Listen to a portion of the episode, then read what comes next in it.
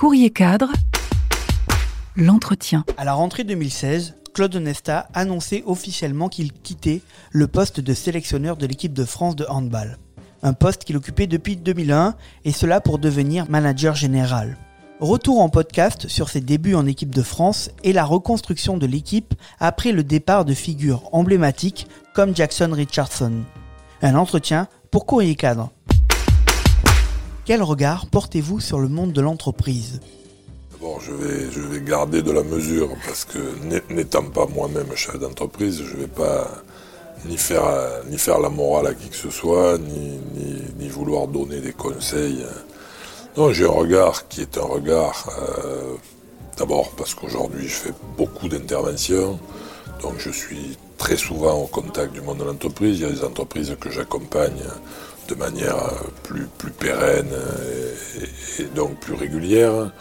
Donc je, pense aujourd'hui avoir un regard extérieur, mais parfois c'est utile d'avoir un regard extérieur sur, des systèmes existants.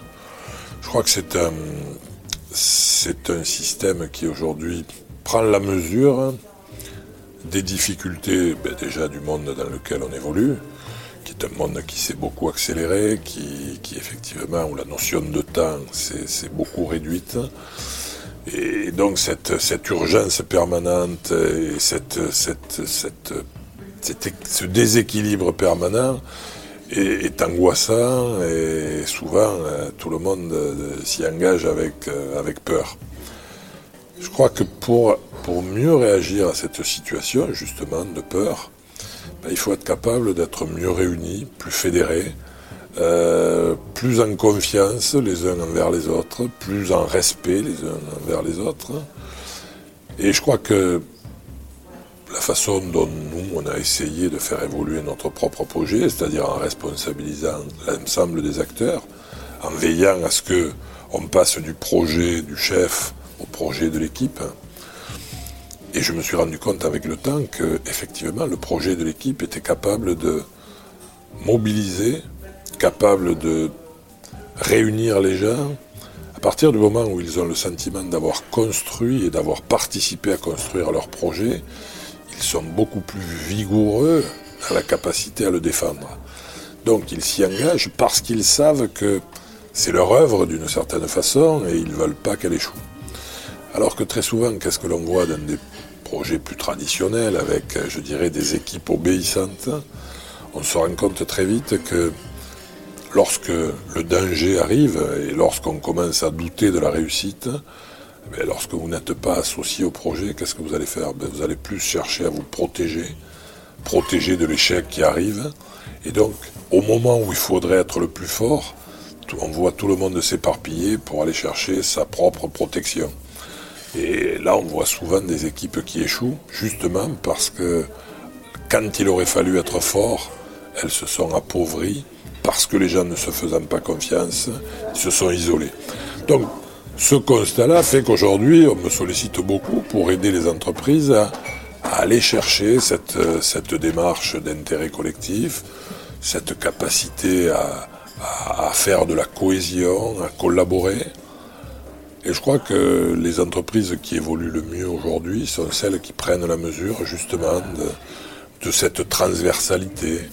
Euh, plus on est dans des logiques euh, hiérarchisées, plus le millefeuille est important, moins la dimension de l'équipe va prendre forme et moins dans la difficulté elle sera capable véritablement de, se fédérer pour réussir.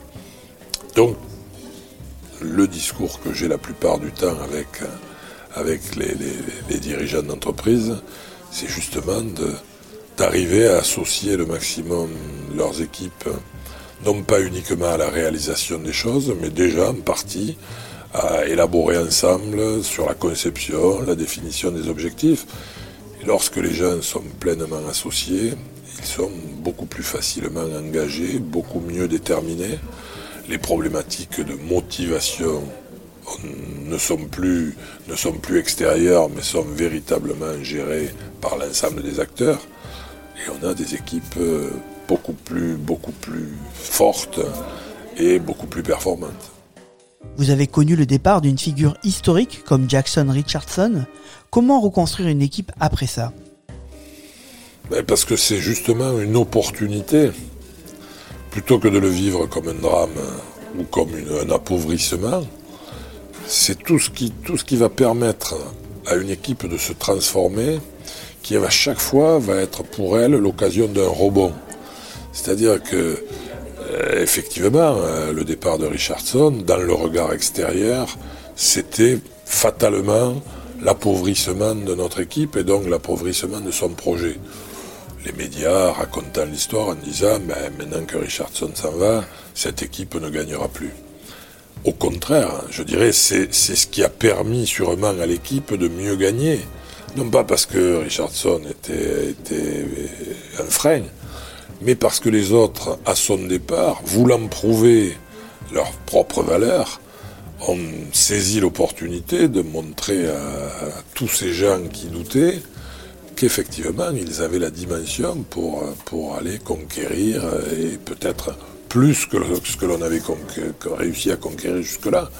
Donc, le rôle du manager, c'est lorsqu'un problème se pose à vous, plutôt que de pleurnicher et de, et de voir comment il va vous affaiblir, c'est comment le transformer, l'utiliser et en faire une opportunité à la transformation, au changement, pour véritablement que ça soit l'idée même d'un tremplin. C'est ça, c'est que tout d'un coup, en s'appuyant fort sur un tremplin, eh bien, on décolle et on est capable d'aller, d'aller beaucoup plus loin. Vous avez vécu un mondial 2005 très difficile. Qu'avez-vous appris de cette période compliquée? Je, pense que c'est dans ces situations-là, lorsque vous allez au plus près du précipice, c'est-à-dire que vous êtes devant le vide, vous vous rendez compte derrière vous qu'il y a plus grand monde pour vous retenir ou pour vous aider à ne pas tomber. Et c'est peut-être le moment où vous êtes le plus lucide. Parce qu'effectivement, le danger génère une forme de lucidité et de détermination. Et je crois que plus j'ai été en difficulté, ou plus j'ai été sur la sellette, et plus je me suis attaché à aller au bout de, des idées qui, qui me construisaient d'une certaine façon. Donc, plus, plus la difficulté a été apparente, plus je me suis senti déterminé, d'une certaine façon, fort et armé pour aller au combat. Euh, autant on a peur avant, autant lorsqu'on est sur le champ de bataille, on n'a plus peur. on, va, on va se bagarrer pour, pour survivre, pour exister, pour réussir. Je crois que cette période a vraiment été une période de doute, mais de ce doute, on a réussi à en faire un carburant et ce carburant a sûrement été euh, celui qui nous a porté pendant pratiquement les dix années qui ont suivi de réussite. Je pense qu'il fallait qu'on passe par ce moment de, difficulté extrême et de être vraiment à, limite de rupture pour, pour peut-être devenir mieux déterminé, plus fort, plus solide, tout compte fait, en ayant accepté que, le risque était véritable et qu'il pouvait, il pouvait nous éliminer. Mais je crois que c'est, peut-être on n'est jamais aussi fort que quand on est devant le gouffre et, que, qu'il faut survivre.